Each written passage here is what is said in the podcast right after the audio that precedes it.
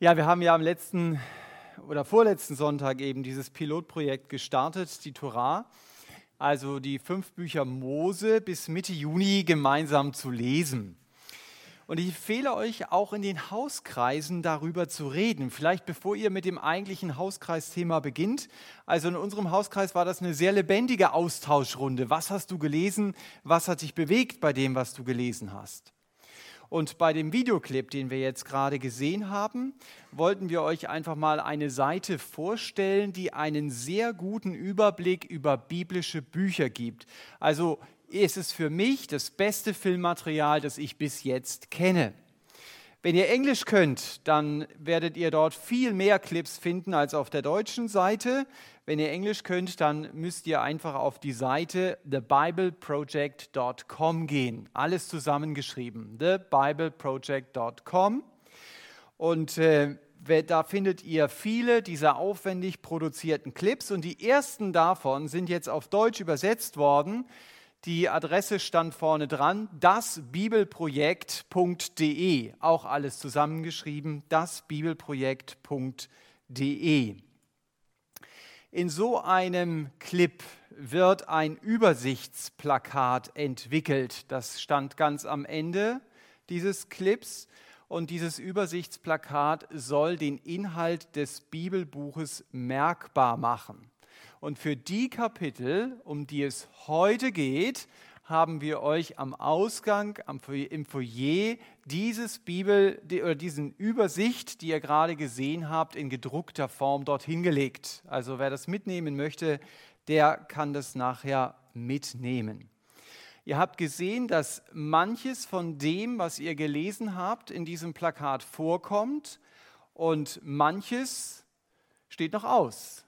Das liest ihr diese Woche und dann könnt ihr euch schon mal erinnern oder euch schon mal einen Überblick verschaffen über die Kapitel, die ihr lesen werdet.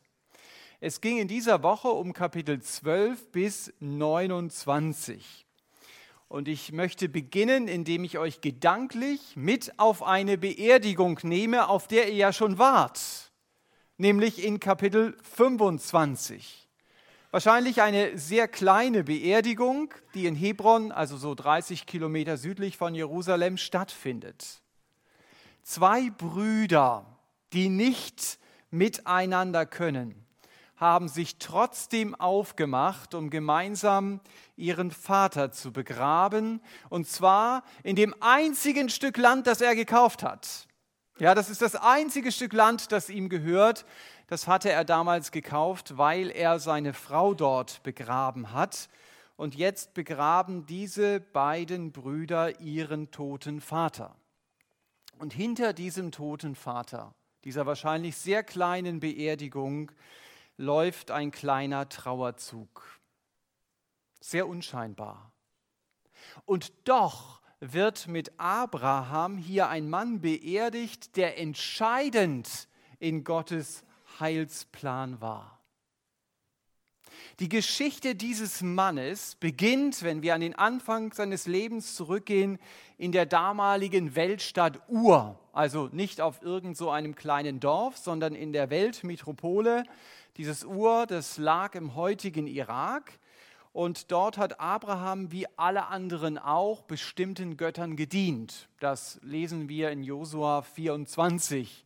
Da kommen wir jetzt mit unserer Bibellese nicht dahin, aber könntet ihr nachlesen in Josua 24. Also wenn du auf dem Zikurat, dem Stufentempel in Ur, dem Mondgott Nana geopfert hast, dann konntest du die okkulten Mächte spüren. Die waren da. Ein Missionar hat mir mal gesagt, wenn der Medizinmann durch die Tür kam, dann dachtest du, Satan kommt persönlich durch die Tür. Also das hat er so gemerkt und so hast du es auch in Ur gemerkt bei diesem Gottesdienst, in Anführungsstrichen, bei diesem Götzendienst. Es lief dir eiskalt über den Rücken.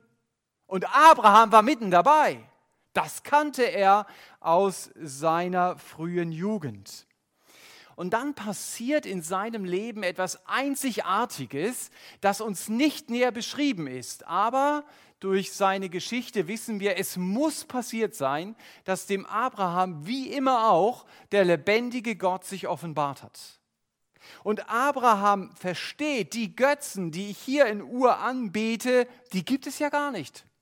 Die existieren ja nur in der Einbildung der Menschen. Hinter diesen Götzen gibt es zwar Mächte, aber die Götzen selber gibt es nicht.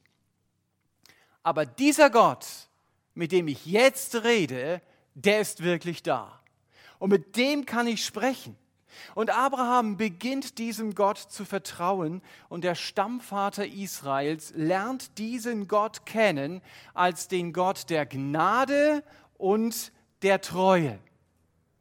So habt ihr es gelesen, manches kann ich nur zusammenfassen, weil ich als, als bekannt voraussetze, so habt ihr es gelesen in 1. Mose 24, Vers 27. Da beschreibt nämlich einer der Diener Abrahams, der ganz nah bei ihm war, der alles mitbekommen hat, wie dieser Gott Abrahams denn eigentlich ist. Und er sagt dort, gepriesen sei der Herr, der Gott meines Herrn Abraham, der seine Gnade und Treue gegenüber meinem Herrn nicht hat aufhören lassen. Also so beschreibt er den Gott Abrahams, der seine Gnade und Treue gegenüber meinem Herrn nicht hat aufhören lassen. Und ich möchte diese beiden Eigenschaften Gottes um eine dritte Eigenschaft ergänzen, weil wir Gott im Leben Abrahams auch als den heiligen Gott kennenlernen. Und deshalb habe ich die Predigt mit dem Satz überschrieben, erlebe auch du Abrahams Gott in seiner Heiligkeit, Gnade und Treue. Erlebe auch du Abrahams Gott in seiner Heiligkeit, Gnade und Treue.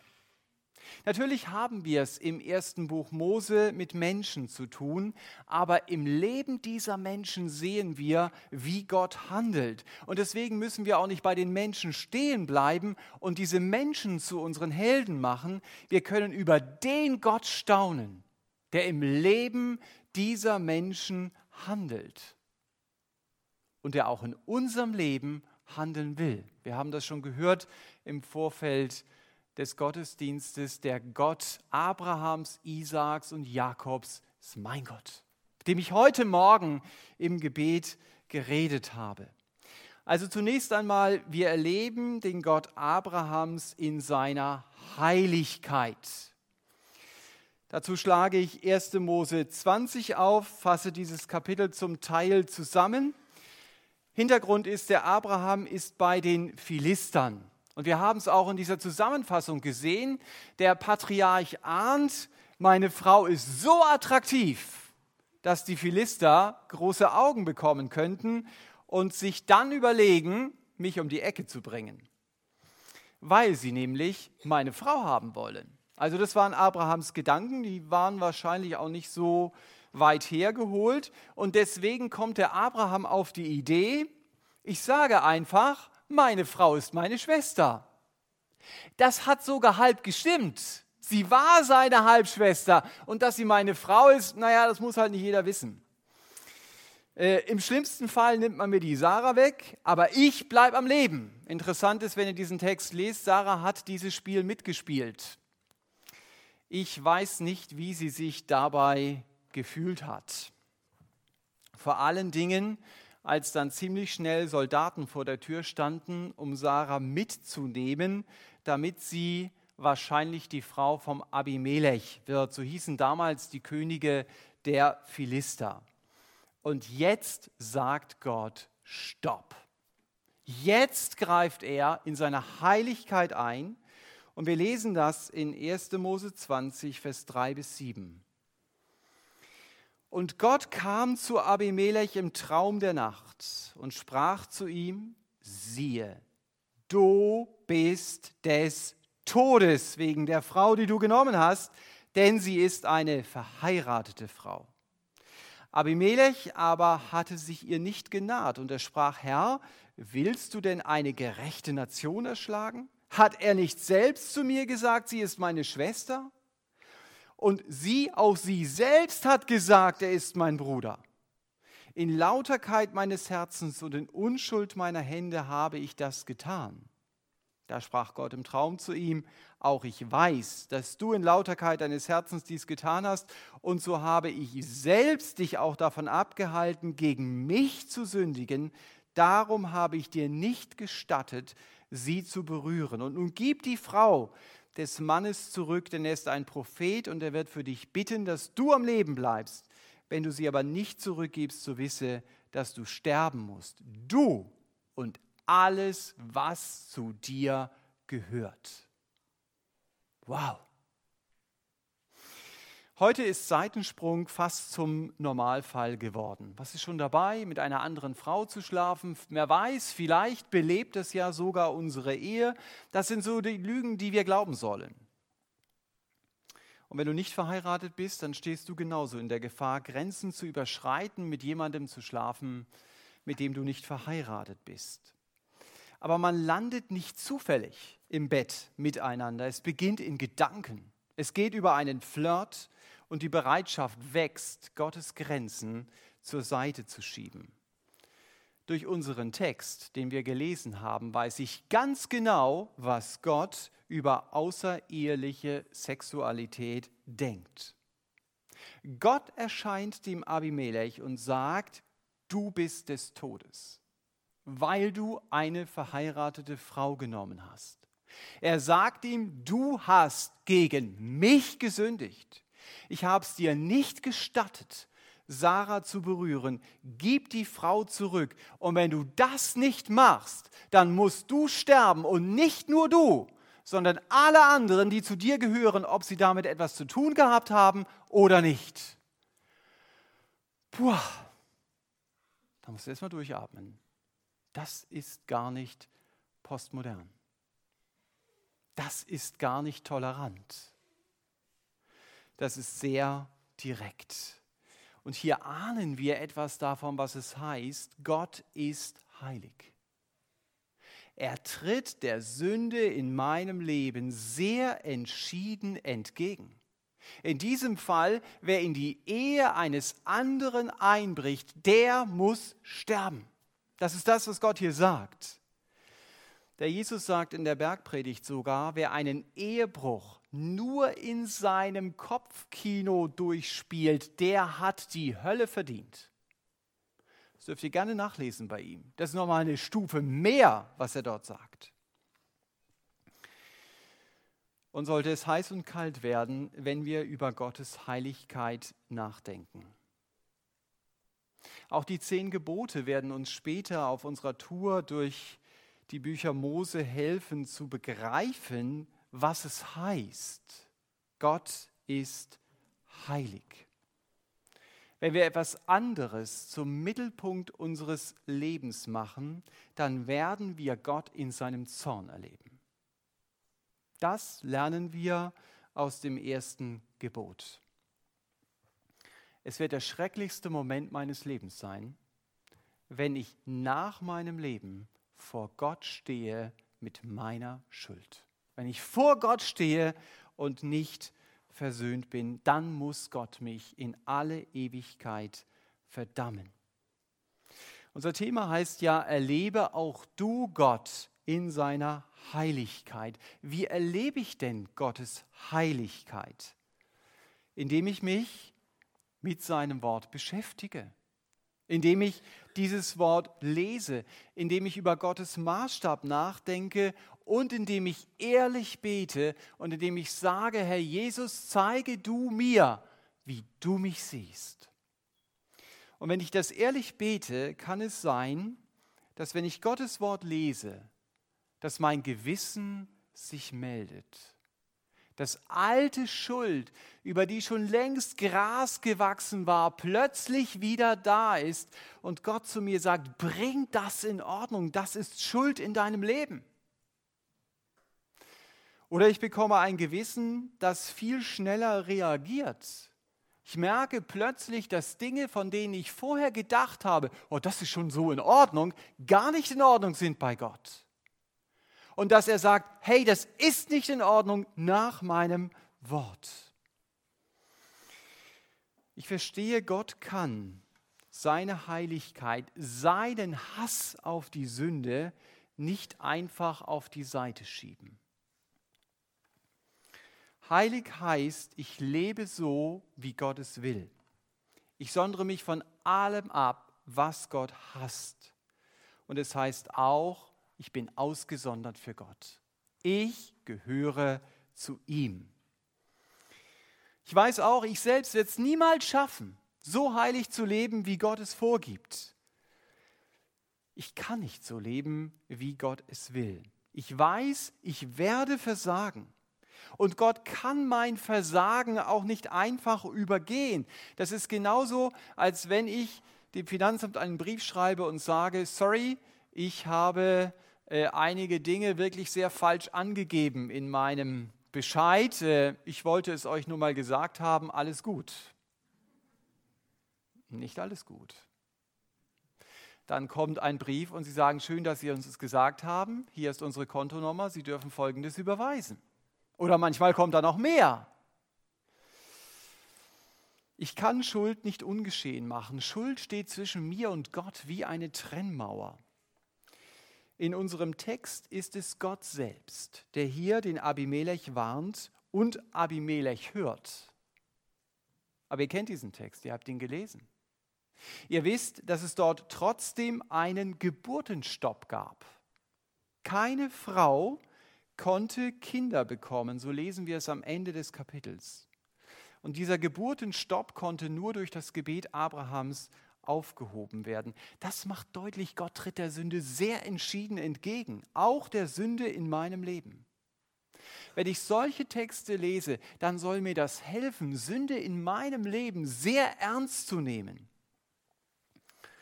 Sünde und Zorn Gottes sind untrennbar miteinander verbunden, weil Gott heilig ist.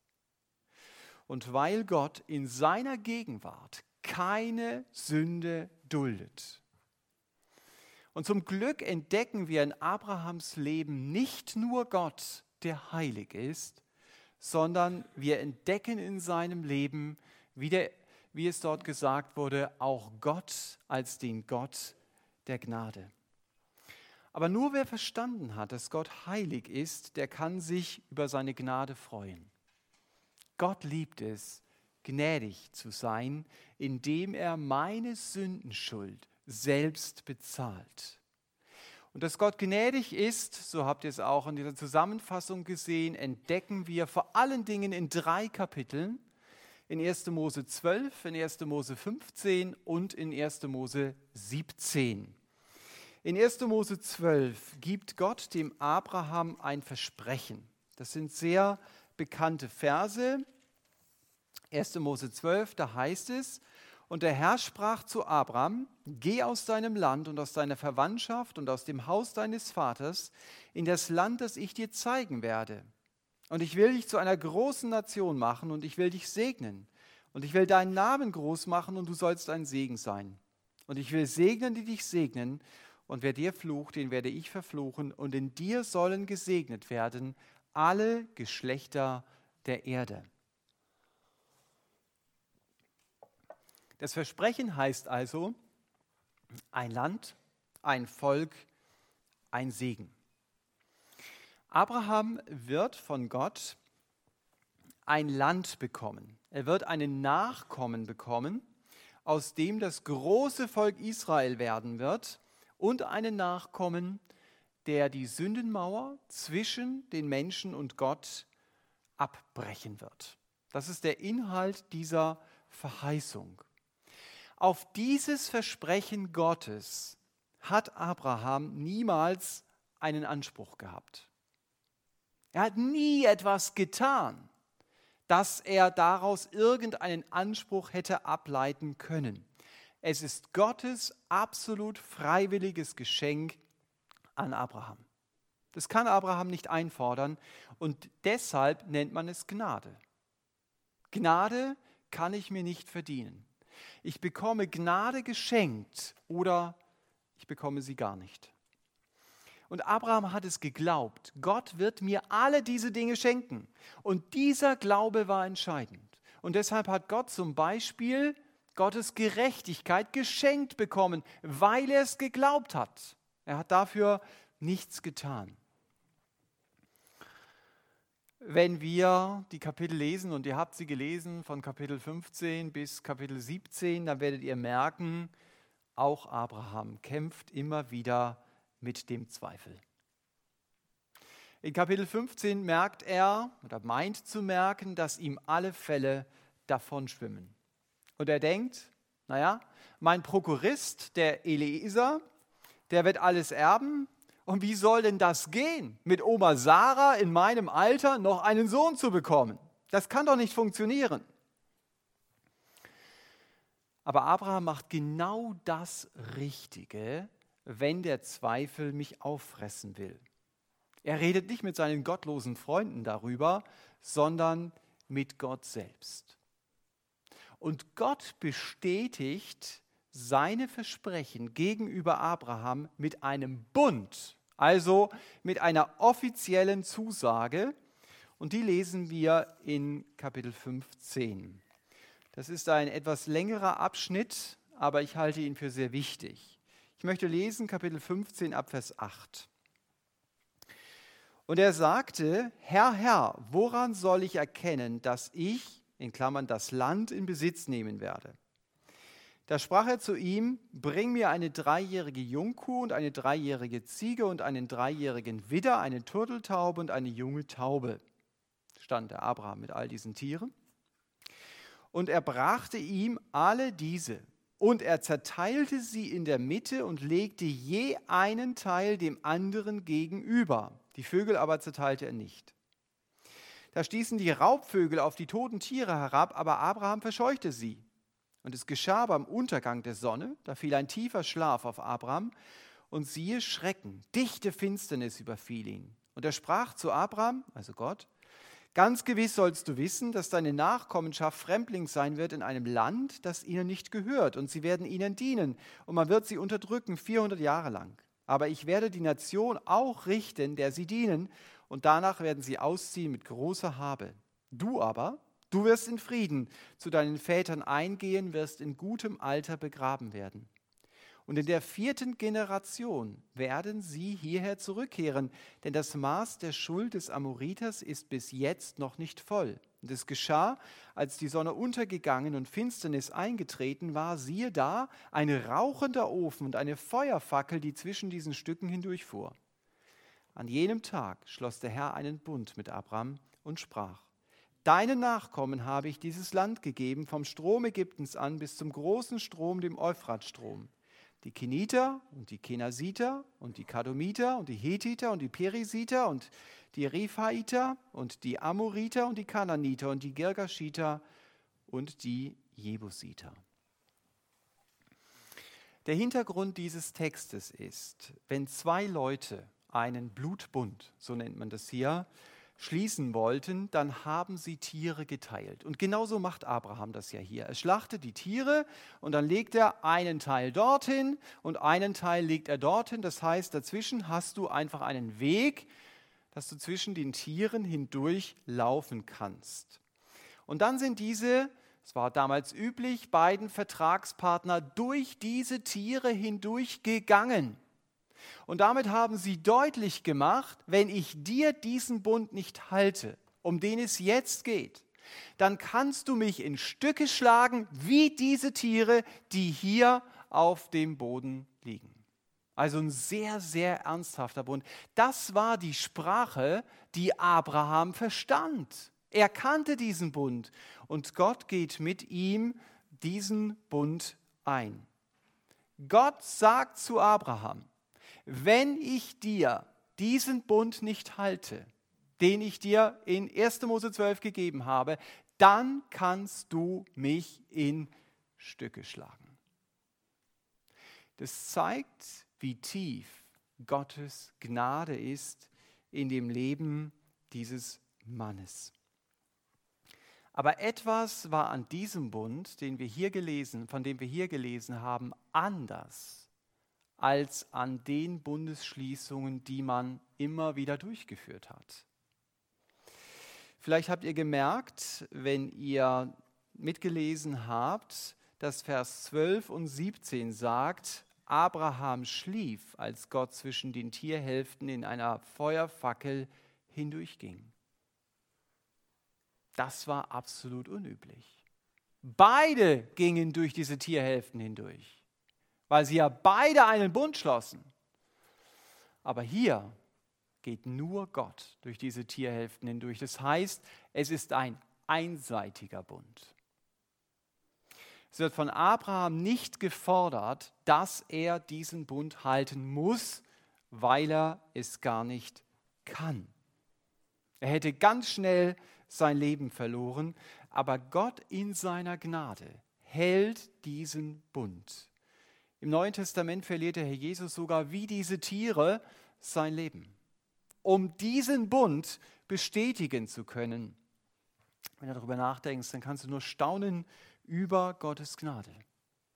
Gott gibt mir nicht, was ich verdient habe. Er schenkt mir das, was ich garantiert nicht verdient habe, nämlich Vergebung der Schuld und eine ganz tiefe Beziehung zu ihm. Eine Beziehung, die jetzt beginnen kann und die meinen Tod überdauern wird. Das ist das Versprechen, das Gott mir gibt. Unser Thema heißt ja, erlebe auch du Abrahams Gott in seiner Heiligkeit, Gnade und Treue. Und die Frage ist, wie erlebe ich denn Gottes Gnade? Wie bekomme ich denn eine Beziehung zu ihm? Indem ich im Gebet zu Jesus komme, ihm meine Schuld bekenne und indem ich damit rechne, Gott ist gnädig. Er kann mir meine Schuld vergeben, weil Jesus stellvertretend für mich gestorben ist. Und deshalb kann ich heute eine Beziehung zu Gott bekommen. Wenn du Jesus noch nicht kennst und Fragen hast, dann nutz doch nach dem Gottesdienst den Gebetsdienst, der hier vorne stehen wird. Da kannst du mit Leuten sprechen und diese wichtige Frage klären, wie bekomme ich eine Beziehung zu Gott? Du erkennst die Mitarbeiter an den Schildern. Der Abraham, der hatte diese Beziehung zu Gott gehabt.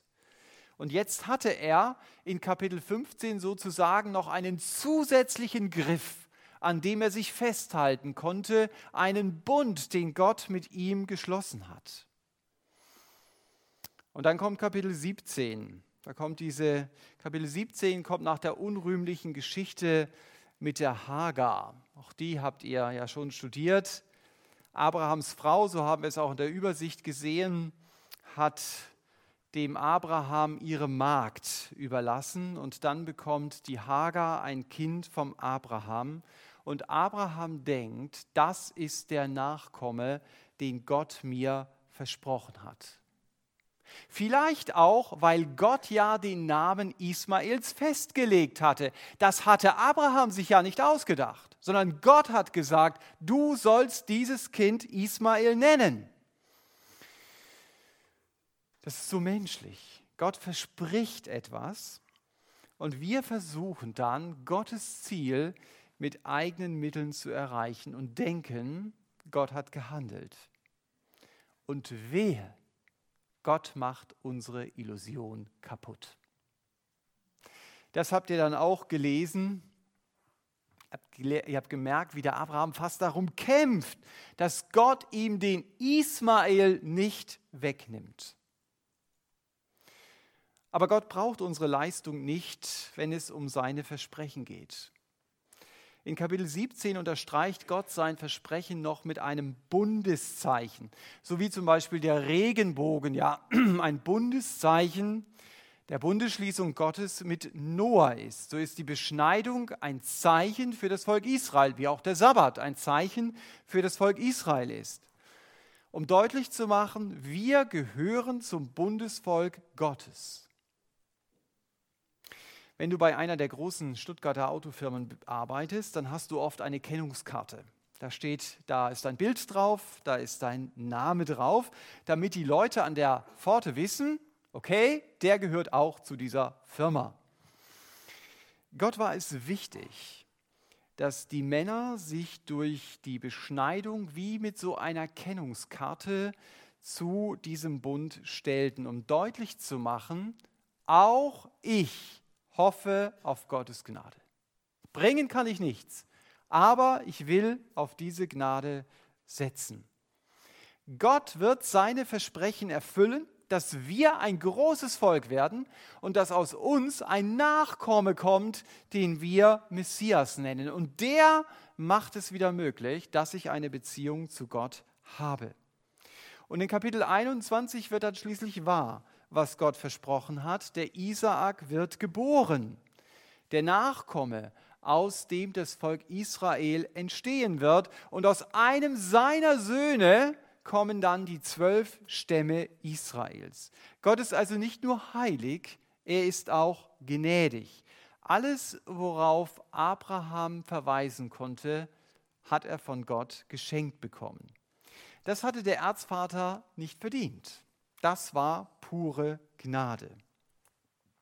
Also Gnade wird im Leben des Abraham vor allen Dingen an diesem Bund greifbar und zum Teil auch sichtbar. Und ich freue mich, dass ich weiß, ich muss an Gottes Heiligkeit nicht verzweifeln. Ich darf mit seiner Gnade rechnen. Im Neuen Testament ist das Bundeszeichen nicht mehr die Beschneidung, sondern das Abendmahl. Haben wir ja heute Morgen gefeiert. Ich wünsche dir, dass du dich immer mehr darüber freuen kannst, was Gott für dich getan hat, dass du eine Beziehung zu ihm bekommen kannst, dass er diese Beziehung zu dir möglich gemacht hat. Und gerade beim Abendmahl wird ja deutlich, Gott schenkt dir Vergebung der Schuld, weil er gnädig ist.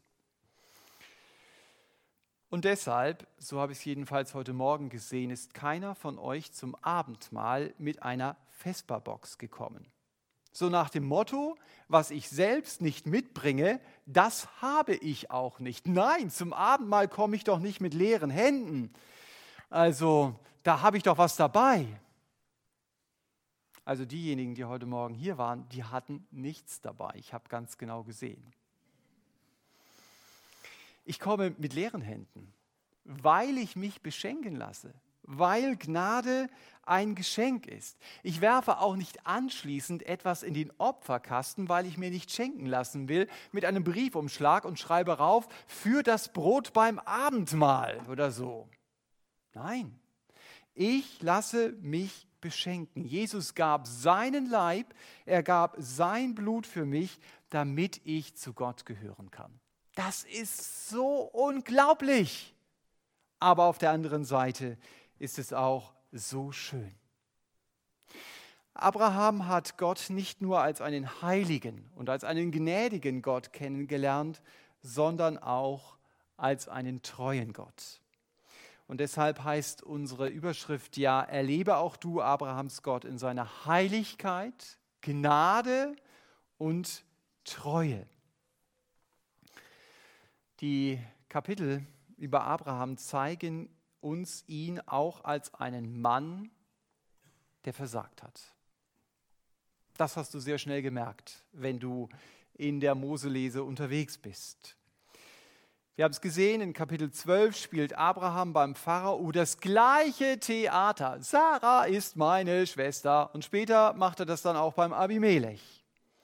Und ich habe die Story von Ismael hier schon erwähnt dass Abraham denkt, naja, mit eigenen Mitteln kann ich auch die Verheißung Gottes erreichen. Das funktioniert. Und hier macht Gott wahr, was Paulus über Gott in 2 Timotheus 2, Vers 13 sagt. Wir haben diesen Vers schon gehört. Auch wenn wir untreu sind, Gott bleibt treu. Er kann sich selbst nicht verleugnen. Treue, das ist sein ganzes Wesen. Mein geistlicher Schleuderkurs bringt Gott nicht aus der Spur. Er verliert dadurch nicht sein Ziel mit mir aus den Augen, selbst wenn ich im Moment Wege gehe, zu denen Gott Nein sagen muss. Gnade heißt auch, ich rechne damit, dass auch andere versagen werden. Gott rechnet damit. Aber er bleibt, so sagt Paulus es, treu. Der Jesus hat seine Jünger nicht ausgewechselt. dass er gesagt hat, also mit dieser Mannschaft kann ich keinen Blumentopf gewinnen. Leute, das müsst ihr jetzt einfach verstehen. Haut ab! Und ich hole mir andere. Er hat mit diesem Versagen gerechnet. Und Gott hat auch einen Abraham nicht erwählt und gedacht, jetzt habe ich den perfekten Menschen, den Prototyp eines Christen. Seine Geschichte zeigt uns etwas ganz anderes. Gottes Treue hängt nicht von meinem Versagen ab. Meine falschen Überzeugungen und auch manche falschen Handlungen in meinem Leben sind für Gott kein Chaotrikkriterium. Er ist treu. So hat Abraham ihn erlebt. Gott sagt nicht, du hast mich enttäuscht, komm mir nicht unter die Augen. Genau im Gegenteil.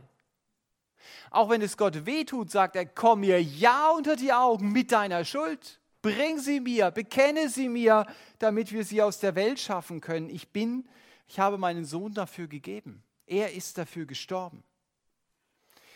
Natürlich bekomme ich durch meinen geistlichen Zickzackkurs geistliche Wachstumsstörungen.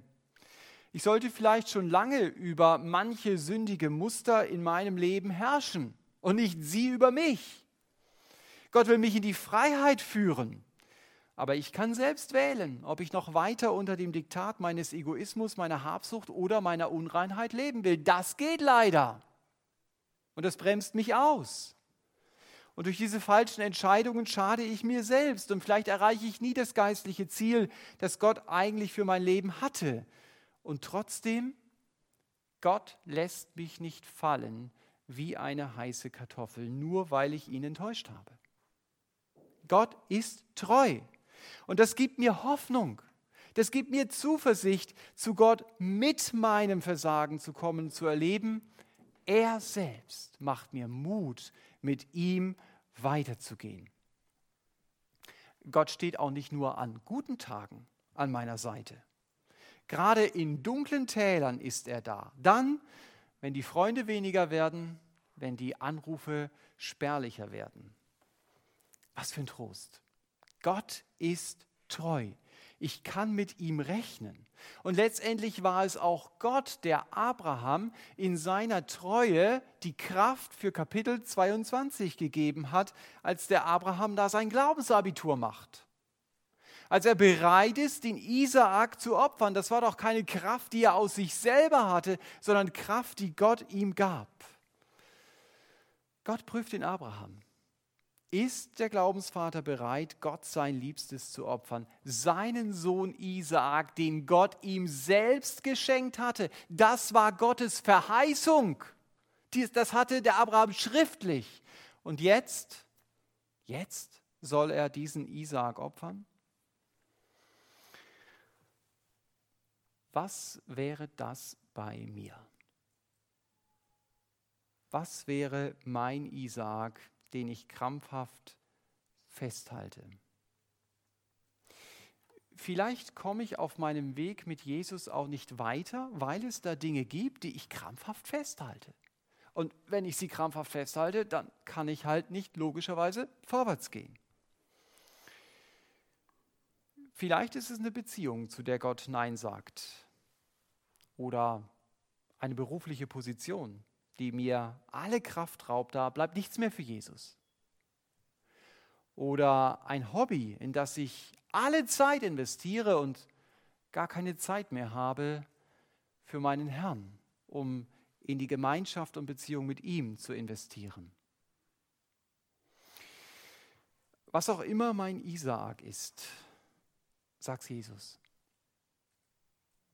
Sag ihm, Herr, das ist mein Isaak. Es fällt mir so schwer, diesen Isaak loszulassen. Und lass dir von Gott die Kraft schenken, so wie Abraham sie in Kapitel 22 bekommt, den Isaak wirklich zu opfern. Gott will mein Leben mit sich selbst ausfüllen in jedes Zimmer meines Lebens will er sein helles Licht und seine tiefe Freude bringen. Leider glaube ich allen möglichen Versprechungen, die sagen, du dir geht's besser, wenn du manche Bereiche in deinem Leben mit so alten Öllappen ausstopfst. Das ist so richtig erfüllend. Das solltest du auf jeden Fall machen. Und irgendwann merkst du, das ist doch gelogen. Das stimmt doch nicht. Das füllt doch mein Leben niemals aus. Und du sagst, hey, wie blöd muss man eigentlich sein, dass man auf solche Versprechen reingeht, eingeht. Ich wünsche mir, dass ich beeindruckt bleibe von Gottes Treue und dass es mir leid tut und dass ich beschämt bin, wenn ich merke, hey, an welche Heilsversprecher habe ich mich da wieder gehängt. Ich wünsche uns die Sehnsucht, den Gott Abrahams zu erleben. Wir haben gesehen, dieser Gott ist heilig und deshalb hasst er die Sünde. Auch in meinem Leben. Das muss ich verstanden haben, wenn ich seine Gnade erleben will. Und die bekomme ich, diese Gnade, wenn ich Gott im Gebet darum bitte. Nochmals die Einladung an jeden, der Jesus noch nicht als seinen Herrn kennt. Vorne nach dem Gottesdienst stehen Mitarbeiter, mit denen kannst du sprechen. Die nehmen sich Zeit, um mit dir zusammen zu beten. Und schließlich haben wir entdeckt, Gott ist treu. Gott gibt dich nicht auf. Mit ihm kannst du rechnen. Und weil er lebt, kannst du auch in der nächsten Woche ihn in deinem Alltag, da wo du stehst, erleben. Deshalb erlebe auch du Abrahams Gott in seiner Heiligkeit, Gnade und Treue. Amen. Wir nehmen uns jetzt Zeit für uns selbst, Gott zu antworten in einem stillen Gebet und der Nathanael wird nachher abschließen im Gebet.